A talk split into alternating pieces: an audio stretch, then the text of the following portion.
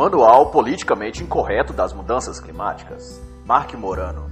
Este livro trata profundamente a questão do clima, do meio ambiente, das mudanças climáticas e daquilo que se convencionou chamar de ações antrópicas sobre a natureza, ou seja, a ação do homem sobre o meio ambiente, alterando e causando danos ambientais à fauna e à flora. A ênfase do livro está nas mudanças climáticas, e isso corresponde dizer o efeito antropogênico sobre o clima, sobre a camada de ozônio, CO2, derretimento polar, dentre outros. E ainda no prefácio já se diz que essa batalha de narrativas é um tanto injusta, porque de um lado, dos que são favoráveis à catástrofe do clima causada pelo homem, se conta um verdadeiro arsenal, a mídia, a ONU, cientistas financiados por entidades globalistas, com alto poder aquisitivo e com diversos líderes globais, chefes de governo em vários países importantes. E do lado dos negacionistas, um termo pejorativo que a própria mídia pintou sobre aqueles que defendem o oposto a ela, está um grupo de não pequenos cientistas, mas que não têm voz ou espaço público de fala, que mesmo suas acepções sobre o tema, postados no YouTube ou plataformas digitais, são constantemente bloqueadas, limitadas ou censuradas de alguma forma. E como é dito na página 13, o establishment da mudança climática domina a burocracia da ONU. Mas também se diz o alegado aquecimento global não é ciência, ou baseado em ciência, mas uma tratativa política com interesses e pretensões geoeconômicas. E uma das falas que também merece destaque, então logo começa o primeiro capítulo, na página 16, é a explicação de que o epíteto pelo qual chama os céticos do aquecimento global de negacionistas, isto é, para associá-los aos negacionistas históricos que negam o Holocausto. E com isso, fomentar o desinteresse das pessoas em investigar o porquê muitos não acreditam na tese do aquecimento global. Mas, porém, os termos pejorativos e difamatórios que circundam aqueles que colocam no outro lado do debate do clima, os que negam o aquecimento global, são ainda mais radicais e perigosos, beirando o puro fanatismo criminoso assassino do clima, nilista cruel, terrorista ambiental, ser odiento, é, eco e criminoso, etc. São todos termos usados com grande frequência pela mídia a fim de induzir os apoiadores do clima a odiarem pessoas como Mark Morano, o autor desta obra, e a persegui-lo, pessoal, virtual ou ideologicamente. O grande despertamento do autor, no entanto, se deu inclusive sobre a questão da Amazônia brasileira, quando em contato com os esclarecimentos da bióloga Dix Leary, para a rádio Rush Limbaugh, no qual ela desmascarava as falácias que a mídia americana e mundial produzia sobre a floresta amazônica do Brasil. Depois disso, Mark Morano produziu seu próprio documentário sobre a Amazônia em 2000, com diversas entrevistas com a população amazônica, indígenas e pessoas ligadas à questão ambiental. Chegou-se então à conclusão de que toda a panaceia em torno do desmatamento da floresta era uma falácia de má fé, imoral e difamatória para atender certos interesses de uma agenda global. Meu filme mostrou que a Amazônia era uma das florestas mais intactas do mundo, vai dizer o autor. Na verdade, o ambientalismo militante usava dados distorcidos, contagem dupla e outros meios para afirmar mentirosamente que a floresta estava desaparecendo. Mas apesar de todo esse apoio midiático, político e financeiro que a causa ou movimento verde recebe para mentir sobre o clima, é cada vez maior o número de civis e cientistas que quebram o silêncio e começam a denunciar as falcatruas da ONU e das ONGs em relação ao clima. De modo que, já em 2010, três anos depois do relatório do Senado americano sobre a questão do clima, contendo o parecer de 700 cientistas contra o aquecimento global, já haviam mais de mil cientistas dissidentes do IPCC e das teses alarmistas do clima. Mas toda essa discussão sobre o clima deve preocupar não apenas cientistas ou pessoas da mídia em geral, mas deve importar a todo e cada cidadão, pois, como o autor vai enfatizar na página 22, a agenda climática causa impactos em todos os aspectos da nossa vida os tipos de lâmpadas ou eletrodomésticos que poderemos comprar, aonde e como poderemos viajar, que tipo de comida poderemos comer, ou o tamanho e como poderá ser a nossa casa, etc. E tudo isso servirá de base para governos proporem toda forma de lei que limite ou regule nossas escolhas e liberdade. Prova disso é que já há cientistas propondo inclusive a redução populacional como medida protetiva ao meio ambiente, na chamada pegada de carbono um tipo de medição que supostamente calcula o quanto de impacto cada pessoa provoca na natureza. As palavras do autor sobre o IPCC resumem tudo isso. Na verdade, o IPCC não passa de um grupo de pressão política disfarçado de organismo científico, vai dizer o autor. E não por menos, o próprio ex-chefe, ou deveria dizer o sumo sacerdote do IPCC, Rajendra Pachari, disse certa vez: o aquecimento global é minha religião. E um dos motivos mais destacados para que o IPCC promova todo tipo de argumentos e falácias sobre o clima é que, para a economia global seja finalmente gerida pela própria ONU. E para tanto serve todo e qualquer tipo de fraude, alarmismo, intimidação ou falso uso da ciência para promover a campanha da mudança global causada pelo homem. Como, por exemplo, a afirmação tão comum, repetida a exaustão nos meios de comunicação, de que 97% dos cientistas defendem a hipótese do aquecimento global. O próprio autor do IPCC, Richard Toll, chegou a dizer em maio de 2014 que esse número foi tirado do nada. Era, portanto, uma alegação infundada e sem sentido. E na entrada do segundo capítulo, Mark Morano traz os apelos alarmistas que alguns jornais ou políticos vêm fazendo a respeito do clima, fomentando o pânico e o sentimento fatalista apocalíptico sobre as massas, como se o mundo estivesse à beira do caos iminente. Em 2014, um relatório da ONU era citado em tom de pânico na, no NBC News.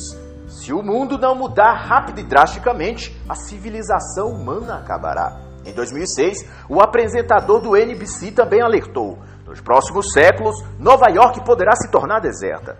Esse mesmo tom, cientista da NASA disse à NBC: Boston, Filadélfia, Miami, todas podem ficar debaixo d'água. A repórter do ABC News, Anne Thompson, afirmou: As comunidades costeiras estão em risco. Tudo pode desaparecer por completo. E Michael Oppenheim, do IPCC, declarou também: se a elevação do mar continuar, algumas das maiores cidades terão de ser evacuadas, como Londres, por exemplo. Mark Morano, então, vai chamar a atenção que, por séculos, essa landainha sobre derretimento do gelo polar ou de uma suposta e terrível seca global ou algo do tipo já tem sido cantada e noticiada há bastante tempo, sem nunca de fato ocorrer. O que só reforça a ideia de que não se entende tão bem assim do clima, ou, na pior das hipóteses, o clima global, global não passa de períodos cíclicos de mudanças e nenhuma tragédia iminente estaria de fato na iminência de acontecer. Por exemplo, em 1799, no livro Nota sobre o Estado da Virgínia, Thomas Jefferson havia declarado que os mais velhos lhe contavam que a neve chegava a cobrir a região por três meses todos os anos, mas porém, naquele seu tempo, a neve tem sido cada vez menos frequente e profunda, e os rios mal congelam Outro depoimento foi dito pelo presidente do Royal Society em 1817, afirmando sua suspeita que uma mudança climática considerável deveria é, ter acontecido nas regiões polares, em que os mares da Groenlândia, antes cobertos de gelo, deveriam ter desaparecido o gelo. Mas além dele, outras declarações semelhantes são encontradas em documentos oficiais datados de 1914, 1958 e até 1871 o que só reforça a ideia de que a tendência ao exagero e à especulação improvisada já faz parte do debate público há muito tempo. Parece que em todas as épocas as pessoas acreditam que enfrentarão em seu tempo um clima ou catástrofe sem precedentes, vai dizer o autor.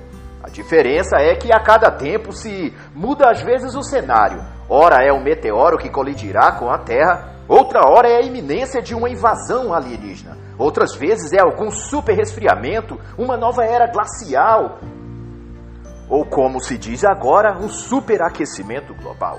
Em 1970, e anos correlatos a este, se falava em um grande e terrível resfriamento global, sem precedentes em toda a história. Toda a campanha climática era no sentido e tom alarmista de que o mundo estava em rumo a um congelamento. A revista Newsweek, em 1975, chegou a afirmar que os cientistas eram unânimes a respeito de que havia um resfriamento global cerceando a Terra. Como sempre, a tática de se apelar a uma suposta unanimidade científica já era utilizada pelos climatologistas desde aquela época. Curioso é que cientistas que hoje nos alertam sobre o aquecimento global antes chamavam nossa atenção para o resfriamento global, como o caso de John Holden, conselheiro sênior do ex-presidente Barack Obama para assuntos científicos. Holden é hoje um dos principais porta-vozes pró-aquecimento global, mas em 1971 bradava publicamente que a poluição e as cinzas vulcânicas dariam início a uma nova e sombria era do gelo. E entre os anos 1960 e 1980, chegou a achar 285 artigos científicos sobre resfriamento global, todos em tom de pânico sobre a possível eminente era do gelo que se aproximava.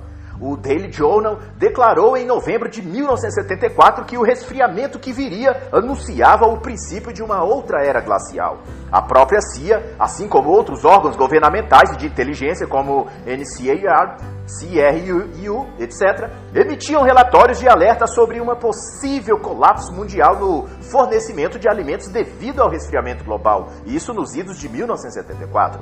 E assim se deu ano após ano até pelo menos 1977. E nas páginas 33 até a página 35, Mark Morano traz algumas das alegações publicadas nos principais veículos de mídia da época. Artigos com frases alarmistas como Vem aí uma nova era do gelo, Windsor Star 1972. Resfriamento pelos próximos 30 anos, New York Times 1978. Cientistas acham que a poluição do ar pode gerar uma nova era do gelo, Telegraph 1974. Invernos mais frios anunciam uma nova era do gelo, Washington Post 1970 e assim por diante. A partir da década de 1980, o discurso catastrofista muda e com o surgimento do IPCC em 1988, o aquecimento global substitui a tese de resfriamento global nos debates sobre o clima. Desde então, o IPCC ficou responsável por examinar como o CO2 e outros gases de efeito estufa impactavam o clima e o meio ambiente como um todo. E a partir daí, o aquecimento global tornou-se a ameaça ambiental mais catalisadora de recursos e relatórios de toda a história das questões ligadas ao ambiente. Uma ideologia centralizada, largamente financiada e sustentada amplamente pelo establishment acadêmico, político e pela imprensa mundial. E o autor vai dizer então que todas estas forças globais conjuntas formaram uma espécie de burocracia internacional ou indústria da opinião científica que não permite mais nenhum tipo de objeção ou ideia contrária a ela. Donna Lefambroise, especialista em políticas climáticas, documentou os ativistas por trás do IPCC e revelou que não se trata, por exemplo, de cientistas especialistas, mas de defensores, ativistas e partidários que seguem uma agenda e recebem um salário para levar adiante essa agenda. E para se ter ideia da gravidade do e da arbitrariedade disso, James Hansen discursou em 1988 no Congresso americano, como se falasse em nome da NASA. Ele, como cientista, causou alarde ao dizer que o efeito estufa era uma reação e de causa e efeito para com o aquecimento global. E no tom de urgência e alarde acrescentou que o superaquecimento da Terra já estava acontecendo. No entanto, anos depois, a própria NASA viria a dizer que a agência tinha ficado estarrecida com o pronunciamento de Hansen, uma vez que suas pesquisas não corroboravam para tal conclusão. E toda essa panaceia poderia até ser cômica se não fosse assim tão trágica e seus propagandeadores poderiam tanto tomar papel principal no longa-metragem de terror ou de dramalhão que se tornou a tal causa ambientalista de mudança climática. Por exemplo, o ridículo caso em que, para endossar suas alegações falsas sobre o clima, a mídia chegou a noticiar dois fatos contraditórios e terrivelmente opostos entre si ao dizer, em 1973, numa suposta reportagem, que o os tatus amantes do calor estavam migrando em direção ao sul para escapar do resfriamento global. Já em 2011, a reportagem já dizia que os mesmos tatus estavam migrando para o norte por causa das mudanças climáticas. E no capítulo 3, o autor vai tratar sobre a falácia de que 97% dos cientistas apoiam o aquecimento global. E como tudo que cerca esta questão, a maior parte dessas crenças utópicas são difundidas pela mídia, que talvez seja a única parte desse jogo que realmente conta com um certo consenso sobre o tema que é o de achar que toda a sociedade deve acatar tudo o que os jornais e TV dizem sem questionar. Em 1992, Al Gore disse que apenas uma pequena fração dos cientistas nega a crise do aquecimento global. Em 2014, foi a vez de John Kerry declarar que 97% dos cientistas do mundo concordavam com o aquecimento do planeta. A CNN, Obama e The New York Times reforçam esse coro. Mas tudo não passa de uma propaganda de marketing, uma ferramenta para manipular a opinião pública. Junto a isso, há também alegações emotivas e falsas sobre a capacidade ou extensão do próprio IPCC e de seus cientistas. Em 2009, num programa de TV no, na Sky News, certo professor afirmou que havia 5 mil cientistas do clima no IPCC. E antes disso, o mesmo professor havia dito em outro programa que eram 4 mil cientistas, ou seja, se vai aumentando a esmo o número de afiliados do IPCC, para se dar uma impressão de credibilidade quando de fato há apenas pouco mais de 2 mil cientistas, sem contar os burocratas e executivos que não possuem carreira científica na realidade. Em abril de 2014, o professor Robert Staves, de Harvard, que atuou como relator do sumário sobre políticas ambientais do próprio IPCC, declarou indignado que neste relatório em questão havia apenas dois cientistas e cerca de 50 autoridades governamentais. Isto é, era muito mais um encontro político sobre o clima do que científico ou de um debate científico. E na página 50, o autor dá um vislumbre de como é feito parte da manipulação no alegado consenso científico sobre o aumento da temperatura global. Se um cientista, por exemplo, vai dizer Morano, faz um estudo sobre como as borboletas de uma determinada região seriam afetadas se houvesse alta nas temperaturas daquele lugar, tal universidade ou instituto qualquer poderia tomar por base esse estudo e divulgar que tais borboletas estão ameaçadas pelo aumento de temperatura.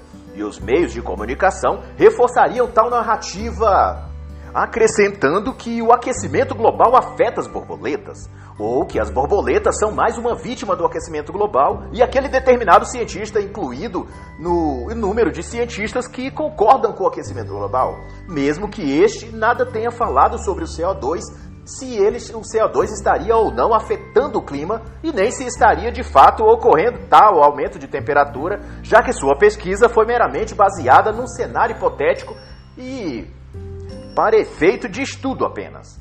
Quanto à teoria de que as mudanças climáticas antropogênicas, ou seja, que são causadas pela atividade humana, são a causa do aumento de gases de efeito estufa na atmosfera, como o CO2, não encontram base senão nas próprias fantasias de seus propagadores. Gases como o CO2, dióxido de carbono, o CH4, metano e o N2O, o óxido nitroso, são colocados desde sempre como os grandes vilões do clima. Todavia, se juntarmos todos esses gases, eles somam apenas 2% de toda a atmosfera. Todo o restante são produzidos de modo natural pela própria dinâmica ambiental.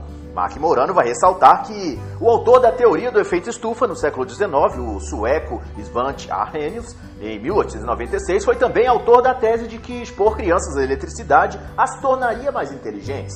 Isso em 1911. Isso significa que nem sempre uma ideia ou hipótese de um cientista se mostra verossímil depois que colocada à prova.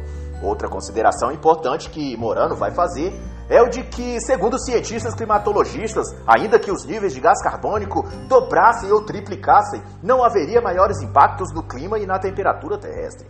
Segundo William Hepper, professor emérito da Universidade de Princeton em 2009, os níveis de CO2, que segundo o IPCC está em torno de 400 partes por milhão, já tiveram, na verdade, segundo dados catalogados em cerca de 200 artigos científicos, em mil partes por milhão, ou até maiores. E ainda assim, nessa época a Terra estava ótima. Os vegetais os animais, tudo estava normal. O que não se divulga por aí é que cerca de 90% do alegado efeito estufa ocorre devido ao vapor de água e nuvens, e não devido ao CO2. O atual período de aquecimento global começou por volta de 1800, ao fim da chamada Pequena Era do Gelo, muito antes de qualquer incidência de aumento de CO2, que só viria, teoricamente, após 1820 no decorrer da Revolução Industrial. O que não se evidencia nos debates públicos é para onde traz alegações de que o CO2 envenena a atmosfera e por isso precisam ser contidos, apontam. Ativistas como Tom Hartman, ligado ao ator e produtor Leonardo DiCaprio, afirma que o correto seria estipular um preço ou multa para cada excesso na emissão de CO2 por tonelada. Mas o problema é que, segundo afirmam, o ser humano é o grande culpado por exalar dióxido de carbono em excesso. E ao formular uma punição aos países que excederem a cota permitida de CO2 exalados por sua população, está se propondo indiretamente que cada país reduza sua própria população, a fim de não ultrapassarem a quantidade de CO2 estipulada pela ONU para cada nação por ano. Essa é uma sinalização do que já se sussurra nos bastidores do poder global, que é a redução populacional. Outra relevante informação é de que, de acordo à história geológica da Terra, a temperatura global não é regulada pelo CO2, mas com uma atividade solar e com os ciclos dos próprios oceanos. Geólogos reconstruíram os cinturões climáticos da Terra entre 460 e 445 milhões de anos atrás e descobriram que eram parecidos com os atuais, ou seja, o clima da Terra antiga era semelhante ao nosso, mesmo que os níveis de CO2 fossem cinco vezes maiores. E isso corrobora o que os cientistas como Robert Scott diz que, segundo as leis da física, o efeito da contribuição humana sobre a temperatura é imperceptível, se comparado à variabilidade natural pelas mudanças na irradiação solar. O Sol gera no clima um impacto muito maior que o CO2, e é o que vai afirmar Mark Morano na página 63. O chefe da Academia Russa de Ciências, Anatoly Levitin, chegou a dizer que a energia que a humanidade gera é insignificante se comparada ao equilíbrio técnico da Terra. Fato é que há uma complexa e multifatorial gama de fatores que podem influenciar no clima, muito mais que o CO2, o Sol, os vulcões, a inclinação do eixo da Terra, o vapor de água, as nuvens. Somente o CO2 não pode alterar em nada a temperatura global. E assim, se há uma conclusão geral sobre o CO2, é de que ainda quase ou que se houvesse no futuro um aquecimento supostamente causado pelo CO2, isso não faria ainda assim alguma mudança significativa no clima. E no capítulo 5, Mark Morano vai discorrer sobre o derretimento das calotas polares, outro tema que sempre é abordado nos debates e usado como prova em conteste de que o aquecimento global existe. De nós nunca escutou expressões assustadoras na rádio ou na TV do tipo: o gelo polar está derretendo, os mares estão subindo, os ursos polares estão morrendo? O catastrofismo midiático, no entanto, não tem de fato um lastro na ciência climática, mas no mais puro e ideológico marketing político. Segundo Al Gore, autor da obra Uma Verdade Inconveniente, os níveis elevados de dióxido de carbono têm causado condições climáticas mais quentes no planeta e prestes a causar um grande derretimento do gelo polar, inundando milhares de hectares de plantações e cidades costeiras. Mas o que não se percebe é que essas alegações são tanto infundadas que a própria teoria e suposições têm de ser revistas de tempos em tempos para que não se descubra a fraude que eles são. Por exemplo, antes se chamava aquecimento global e se adotava o urso polar como ícone do movimento ambientalista pró-aquecimento. Porém, agora já se chama mudança climática e o pobre do urso já não é mais a vítima em potencial preferida dos ambientalistas, pois, ao que se vê, os ursos vão muito bem, obrigado. Não se constata nenhuma redução populacional desse animal devido ao clima. Nesse carrossel de idiocrasias, o cientista-chefe do governo britânico chegou a declarar, para se ter uma ideia, que em breve a Antártica seria o único continente habitável pois o aquecimento global derreteria o gelo do Polo Sul. Isso foi dito em 2014 e, ao que se sabe, até hoje tudo continua normal por lá. Contudo, o vício em previsões apocalípticas é uma constante no meio midiático. A WUSA TV alertou em 2014 que o derretimento do gelo na Antártida causaria aumento de até 3 metros do nível do mar. A mesma notícia foi transmitida pelo Today Show em 1990, e anterior a isso, em 1922 e 1990, 1901, um veículo de imprensa chegou a alardear que um dilúvio bíblico viria à Terra com o derretimento do gelo da Antártida. Mas no, na contramão disso tudo, o Centro de Pesquisa Nature noticiou em 2013 que a Antártica Oriental, na verdade, havia aumentado de extensão desde 1990. A Península Antártica foi popularizada na mídia e entre os ativistas ambientais como um dos lugares que mais estavam aquecendo no planeta. Mas o fato é que, segundo o planetário científico de Edvan em 2017, o manto de gelo antártico está estável há milhares de anos. E o autor vai fazer notar na página 79 que o mesmo alarmismo é feito em torno do derretimento do gelo também no Ártico, lá no Polo Norte. Em 1922, o Washington Post exibiu em manchete que o Oceano Ártico está ficando quente. Segundo a reportagem, focas desaparecem e icebergs derretem. Segundo a NASA, a extensão mínima do gelo do mar Ártico seria uma das oito menores numa queda que viria desde 1978. Mas uma análise em 2017 feita por Kenneth Richard verificou que desde 2005 a temperatura no Ártico se mantém estabilizada. Na realidade, estudos climáticos indicam que a cada 40 ou 50 anos o polo passa por um período cíclico de resfriamento, seguido por uma leve alta na temperatura. Da mesma forma que no Ártico ou Antártica, o mesmo também, tom apocalíptico é dado às supostas geleiras da Groenlândia, dizendo-se que elas estão também derretendo. O fato é que desde 1904, como mostra um artigo do Scientific American de agosto de 1904, que se diz que as tais geleiras estão em recuo. Mas estudos de 2016, publicado pela Insights, revela que a extensão do gelo não está sendo perdida.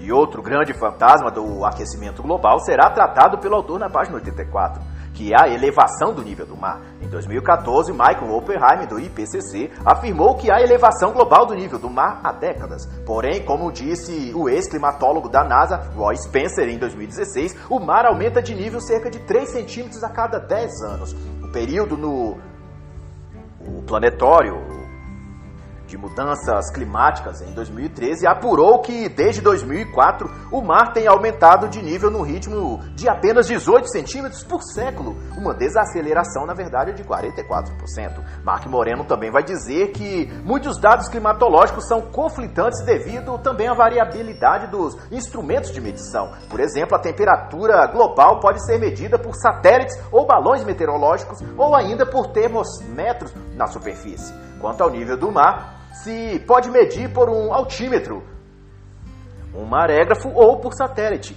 E estes dados podem não convergir satisfatoriamente. Por exemplo, medições gravimétricas mostram uma elevação do nível do mar em 1,6 milímetro ao ano, pouco mais que a espessura de uma moeda. Mas o monitoramento altimétrico feito na mesma época por satélite apresentou 3,2 milímetros de elevação do nível do mar. Especialistas como News Action Man veio a dizer posteriormente que os dados das medições por satélite eram manipulados para atender às expectativas do IPCC e não batiam, portanto, com nenhuma outra medição posterior. Outro item muito propagandeado na mídia ativista é a da suposta ameaça de sobrevivência dos ursos polares em vista das mudanças climáticas. Para o autor, é só mais marketing e alarmismo. Para corroborar seu ponto de vista, ele cita o crescimento de indivíduos dessa espécie animal. Entre 1950 e 1960, era cerca de 5 a 10 mil ursos. E em 2016, 2016 o número de ursos polares estava entre 22 a 31 mil. E junto a esses dados vem também o parecer de pesquisadores como Crockford, Judith Clarendon, Westerbrook, dentre outros. E assim como no caso do derretimento das geleiras e da elevação do nível do mar, os dados acerca da extinção dos ursos polares também são produzidos a partir de informações alteradas e falsas. Um trabalho entre Scott Armstrong, Kirsten Green e Dr. Willis astrofísico de Harvard e publicado em 2008, revelou que além de extrapolarem 100 anos no futuro, esses dados tinham validade duvidosa. E ao falar sobre o tal aquecimento global que ameaça as geleiras e os ursos, Morano vai dizer que este não é sequer o período mais quente do planeta. Mais de 700 cientistas em 40 países submeteram seus trabalhos a provar que na Idade Média houve um período quente de temperaturas globais muito maior que as de agora, significando que o clima da Terra está na realidade diminuindo e não aumentando. Isso pelo menos até o século XX. Além desse estudo de 2009, outra pesquisa em 2013 e 2012 mostraram a mesma coisa. Outra propaganda comum de se ver sobre o suposto clima quente é o repetido jargão que a mídia reproduz cada ano, de que tal ano foi o mais quente, tal mês foi o de temperatura mais elevada dos últimos tantos anos, etc. No entanto, a mídia evita publicar junto a essas afirmações alarmistas os números e dados que comprovariam quanto de aumento de fato ocorreu de um ano para o outro como em 2016 que o USA Today noticiou que a temperatura quente bateu recorde pelo terceiro ano consecutivo, ou como o New York Times, que afirmou também em 2016 que o valor havia batido, o calor, aliás, havia batido o recorde histórico. Mas se examinarmos dados desse ano e compará-los com os anteriores, vemos que o aumento real foi apenas de 0,04 graus centígrados. E se levarmos em conta a margem estatística de erro da pesquisa, cairemos para míseros 0,1 graus o que nem de longe parece assustador ou catastrófico. E todo o debate gráfico e refutações às alegações sobre o aumento da temperatura e sua manipulação midiática estão expostos em detalhes até a página 121 deste livro.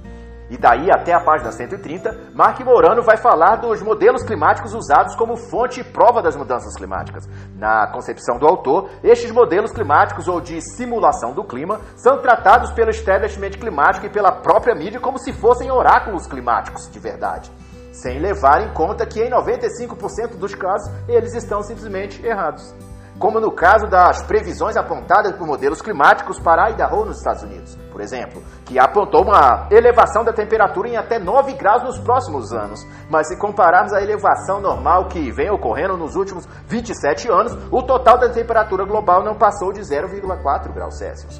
Kevin Smith, modelador climático da NASA, admitiu que os modelos climáticos feitos por computador não pode prever além de duas semanas, nem mesmo teoricamente mas o que fazem é tentar prever os próximos 30 ou 50 anos.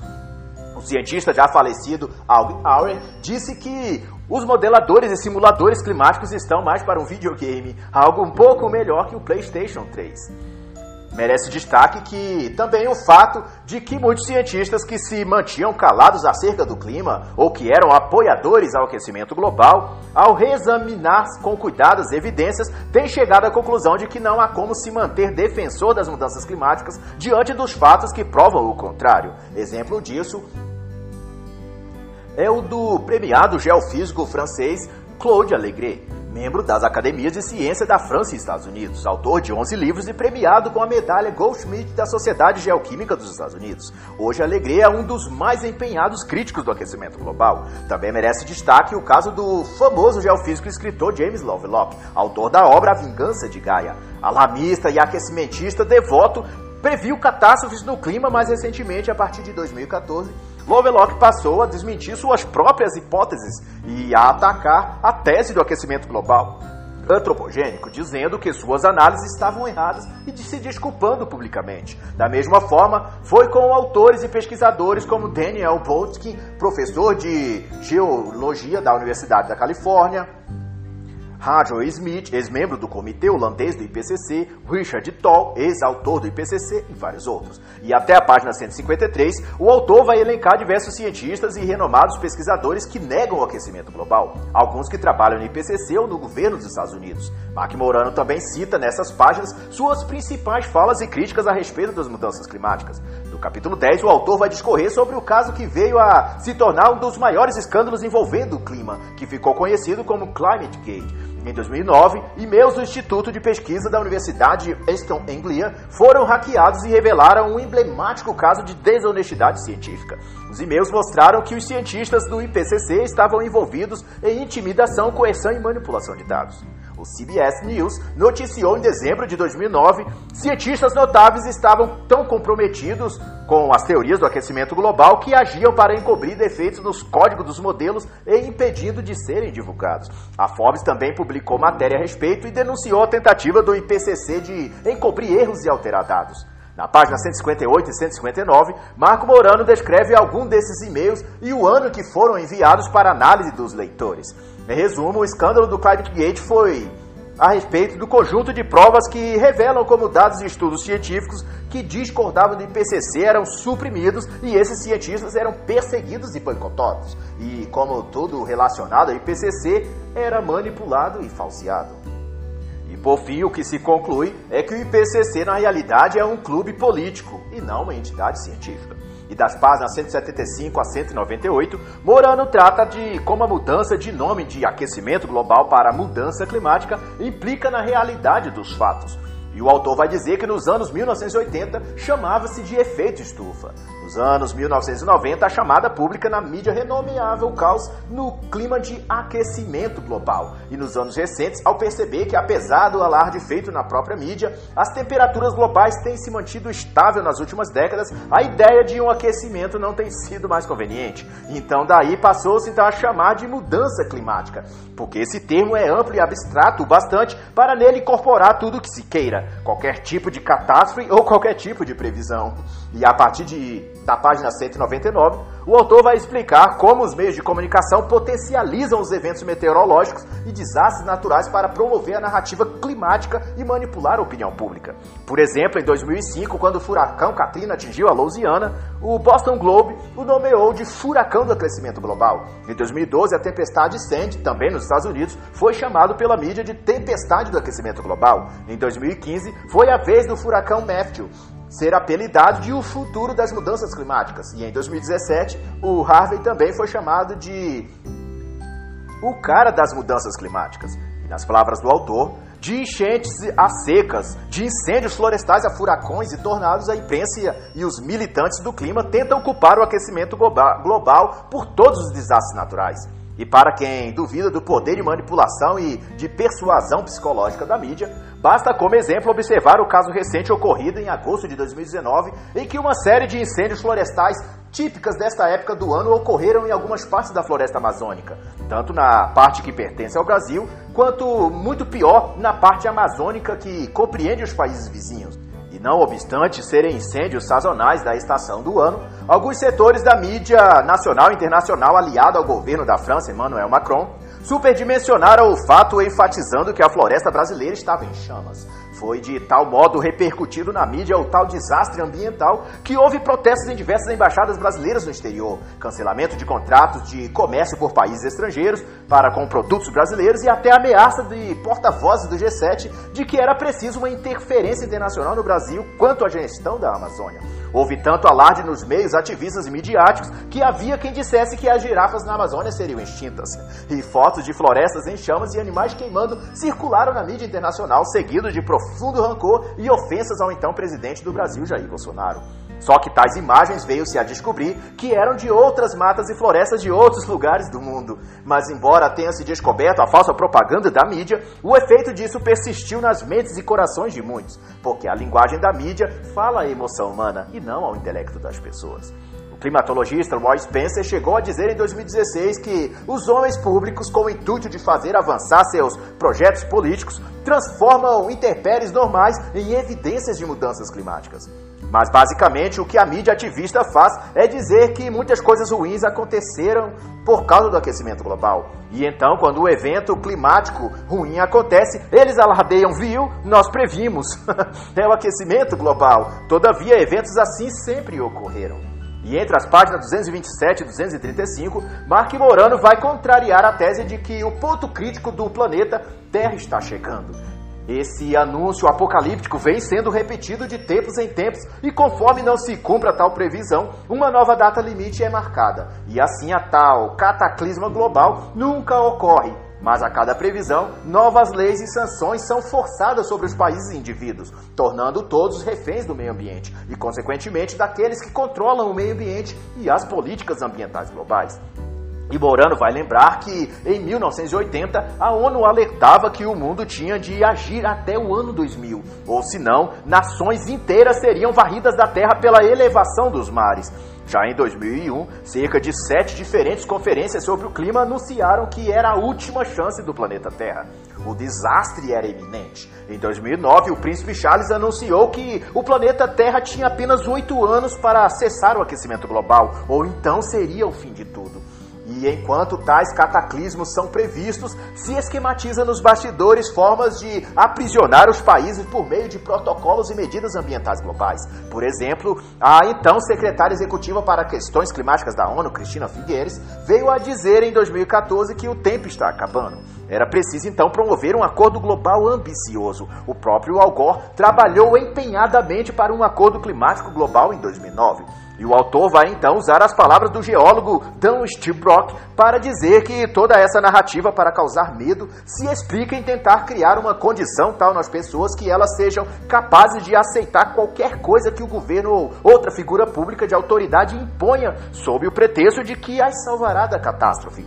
Leis que restringem a liberdade, impostos e taxas do, doações em nome de ajuda humanitária ou até mesmo a instauração de um governo autoritário e ditatorial. É isso que pretendem. Com todo esse alarmismo acerca do clima. E sobre as previsões que não se cumprem e vão por isso se estendendo para alguma nova data no futuro, o autor vai dizer: em janeiro de 2009, o governo Obama disse que havia apenas mais quatro anos para salvar a Terra.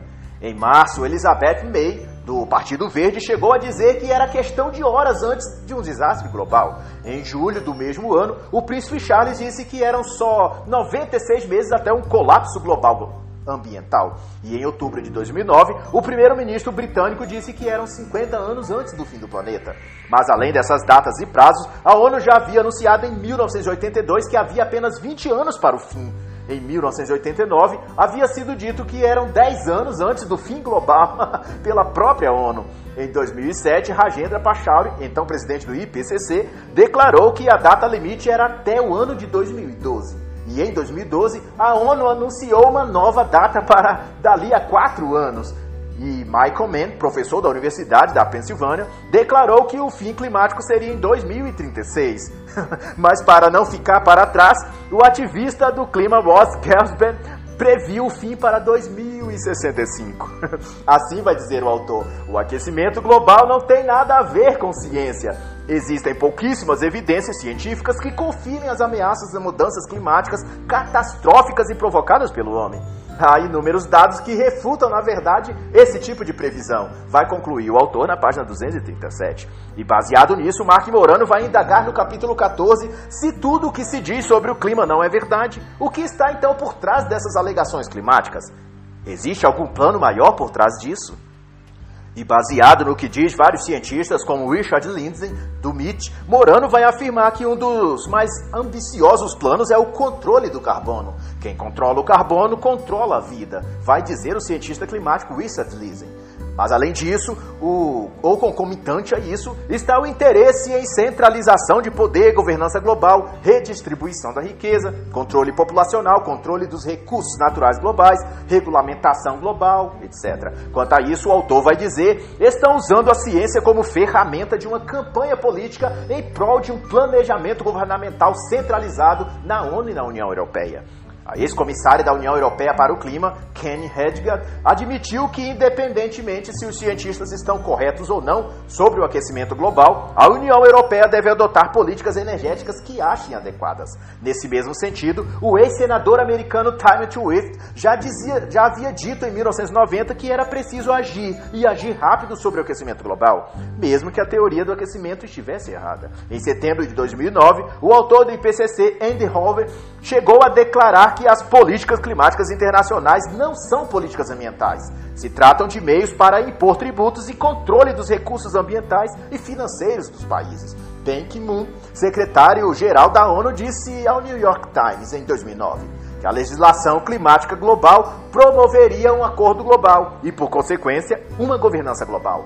Em 2009 também, o Departamento de Estado do governo Obama declarou desejar criar o Conselho Administrativo Ecológico Mundial. Nesse mesmo compasso, a ONU propôs em 2007, na Conferência do Clima, que fosse criado o Imposto Global sobre as Emissões de CO2. E dois anos depois disso, foi se conjecturando criar um monitoramento internacional a todos os cidadãos do mundo. O colunista do New York Times, Tom Reed May, chegou a sugerir que se criasse uma espécie de partido político único global. E este seria então encarregado das políticas ambientais mundiais. E a ex-secretária da ONU, Cristina Figueiredo, afirmou que a China e não os Estados Unidos estavam mais aptos a implementar e liderar o mundo quanto a tais políticas climáticas globais. Nesse mesmo sentido, a líder do Partido Democrata, Nancy Pelosi, disse no Congresso americano que todos os cidadãos devem estar submetidos a algum controle centralizado e a ele prestar esclarecimento periodicamente quanto a seus hábitos ambientais, é claro. E nesse debate climático e controle da população, chegou a incorrer na Universidade de Nova York, no Centro de Bioética, na criação e utilização de técnicas de biogenética para redução populacional para e esterilidade forçada da população. E ao que se vê, gradativamente as questões do clima vão se tornando questões de controle populacional. Fala-se em redução populacional, em forçar por meios químicos a prática do vegetarianismo e também de causar esterilidade nos seres humanos. E tudo isso chamam com arrogância e falsa pretensão de conhecimento de ciência do clima. Mas eu chamo apenas de hipocrisia, ideologia e poder satânico mal disfarçado. e por fim, no topo de suas pretensões figura o afamado imposto sobre o carbono. Essa espécie de taxação mundial seria uma forma de punir certos países e dirigir a receita arrecadada para as mãos de certo grupo que controlaria os assuntos relacionados ao clima. Na prática, essa taxação seria uma multa em dólares ou em euro para os países que ultrapassarem determinada meta no consumo de combustíveis fósseis, dentre outros. E ultrapassar então o limite de emissão do dióxido de carbono. Esse excedente deveria ser imputado certo valor por tonelada excedente e pago a uma espécie de centro gestor do clima.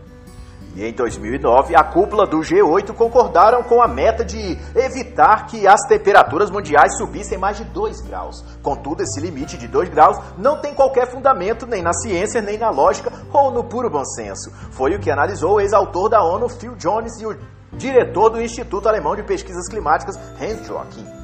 Como disse o ex-presidente tcheco Václav Klaus, a ideologia verde quer substituir a evolução livre e espontânea da humanidade por um tipo de planejamento global. E conforme o professor Philip Stott conjecturou, o aquecimento global transformou-se em narrativa política, substituindo o marxismo para controlar as liberdades e escolhas humanas. E no capítulo 15, a partir da página 257, o autor vai expor como funciona o lucrativo mercado financeiro da mudança climática. E vai dizer que o financiamento das causas climáticas perpassa todos os âmbitos e esferas da vida pública e todos os ramos e atividades mercadológicas, todos tentando obter uma fatia do bolo do grande, da grande causa ambiental.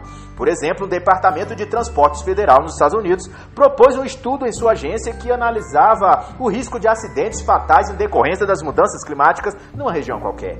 E para isso recebeu uma boa soma de dinheiro de entidades que financiavam a suposta proteção ambiental. Mark Morano vai chamar isso de monopólio climático bem financiado e organizado. E vai dizer também que a engrenagem da ciência do aquecimento global movimenta bilhões de dólares. Até 2009, para se ter ideia, era cerca de 79 bilhões, segundo a pesquisa de Juan Nova. Em outro capítulo, na página 271, Mourano vai analisar a grande hipocrisia do mundo fashion e das chamadas celebridades de Hollywood quanto à questão climática e ambiental. É comum se ver artistas, cantores, apresentadores e humoristas famosos tecerem acalorados apelos pela proteção do clima e do meio ambiente. Um certo executivo do Greenpeace, por exemplo, foi flagrado deslocando-se de avião para o trabalho que ficava a 400 quilômetros de onde ele morava, enquanto mesmo promovia campanhas sobre mudança no estilo de vida em prol de salvar o planeta. Al Gore, ícone do movimento protecionista do clima, usa em sua residência pelo menos 20 vezes mais energia elétrica que a média de cidadãos de sua região. Artistas famosos encabeçam campanhas sobre andar de transporte público ou de bicicleta para proteger o clima, porém nenhum deles abre mão de seus jatinhos particulares ou de limusine altamente poluente. Leonardo DiCaprio, que atua como embaixador do clima e é ligado à ONU como garoto propaganda das mudanças climáticas, só em 2017 havia gerado mais de 14 toneladas de dióxido de carbono pela queima de combustível de suas viagens de luxos de avião particular por todo o mundo. Em 2015, o próprio DiCaprio havia conclamado as pessoas na cúpula do clima em Paris a livrarem-se dos combustíveis fósseis. Do mesmo modo, John Travolta pediu que o povo americano fizesse sua parte no combate ao aquecimento global. No entanto, ele possui cinco aeronaves e uma pista de aterrissagem particular. Donna Mills, atriz americana, disse aos americanos certa vez que eles deveriam, em nome do clima, reduzir seus hábitos de consumismo. Porém, ela mora numa casa de quase 500 metros quadrados com apenas duas pessoas, ela e o namorado. Harrison Ford também apelou aos americanos que tivessem hábitos menos dispendiosos em relação ao clima, mas, porém, numa entrevista em 2010, disse ser fissurado em pilotar e usa seu avião para ir ao outro lado da costa só para comprar um hambúrguer. E assim se faz também com Steve Wonder, Beyoncé, George Clooney, Justin Bieber, etc. Todos apelam ao povo americano que abram mão disso ou daquilo para salvar o planeta do suposto colapso climático. Porém, todos eles vivem em mansões com alto custo de, e alta poluição ambiental. Todos andam de avião, de carros potentes e todos poluem muito o ambiente. E em nome dessa agenda de proteção ambiental, tanto estes famosos quanto os políticos empenhados em aparecer na mídia como defensores do clima gostam de aparecer em público segurando crianças ou incentivando as crianças a serem mini ativistas do meio ambiente. Da mesma forma que procuram fazer terrorismo com imagens e histórias de tragédias ambientais para amedrontá-las e condicioná-las psicologicamente. E esse será o tema do capítulo 17, nas páginas 285 até 294. Mas ao mesmo tempo, a chuva de hipocrisia é tão abundante entre os ativistas ambientais que o próprio Al Gore, que possui quatro filhos, empenha-se em promover um controle de fertilidade para outras nações, chegando a dizer certa vez que já haviam muitos negros demais na África. Também não é novidade que líderes de governo, como foi o caso de Obama nos Estados Unidos, frequentemente burlam as leis e trâmites políticos para impor a agenda verde global. Observe, por exemplo, que Barack Obama implementou estes planos por meio de decretos do executivo, para que não passasse pelo Congresso. Assim foi com o Plano de Energia Limpa, ou mesmo com o Acordo de Paris, o qual assinou sem que submetesse à aprovação do Senado. E sobre o próprio Acordo de Paris, o estatístico B. John Lombard, depois de um amplo estudo concluiu que o impacto nas temperaturas globais com o Acordo de Paris é ínfimo. Prevê-se que por volta de 2100 o acordo só teria prorrogado o aquecimento por mais quatro anos. De qualquer modo, mais acordos e mais tratados sobre o clima serão assinados com ou sem a anuência dos parlamentos do Congresso e do corpo político de cada país. Serão feitos a revelia da soberania destes países. E no capítulo que chamou de colonialismo verde, o autor vai dizer que as supostas soluções para as ameaças climáticas envolvem sempre limitar o desenvolvimento econômico de determinados países. Na prática, a política de proteção ambiental da ONU restringe-se a impor pobreza, doença e morte para os países em desenvolvimento, como o Brasil, por exemplo. O que se quer é administrar os recursos desses países mais pobres, mantê-los sempre pobres e controlar os ativos ambientais e econômicos dessas nações. É o que chamam de governança global. E Morano resume toda essa narrativa sobre taxação de impostos globais e acordos climáticos na seguinte revelação que lhe fez o autor Chave Chess numa entrevista e que expõe qual de fato é o pensamento preponderante nas tais cúpulas do clima e suas alegadas preocupações com os países mais pobres. Morano pergunta a Chase se o capitalismo e o desenvolvimento de livre mercado são boas ideias para que os países pobres se desenvolvessem. E Chase responde enfaticamente que não. E ao ser perguntado por quê, Chase responde sem hesitar que o socialismo é o ideal para estes países e chega a afirmar que o socialismo pode sim funcionar. Essa declaração demonstra explicitamente a intenção que ronda os corações e mentes daqueles que repercutem no mundo o ideal de defesa do meio ambiente e da preservação ambiental. E as palavras de Leon Low, ativista sul-africano, descreve o caráter e intenções dos grupos internacionais que fazem lobby em torno da questão climática e da emissão de carbono. As políticas que possibilitaram que o primeiro mundo se tornasse o primeiro mundo, ou seja, que os ricos se tornassem ricos, agora são negadas àqueles que são pobres. E a conclusão do último capítulo do livro será que as políticas climáticas internacionais pretendem apenas fortalecer a ONU e minar a soberania dos países mais pobres e aprisionar todos na ideologia de poder dos teóricos do clima. E assim, encerra o livro Manual Politicamente Incorreto das Mudanças Climáticas, de Mark Morano.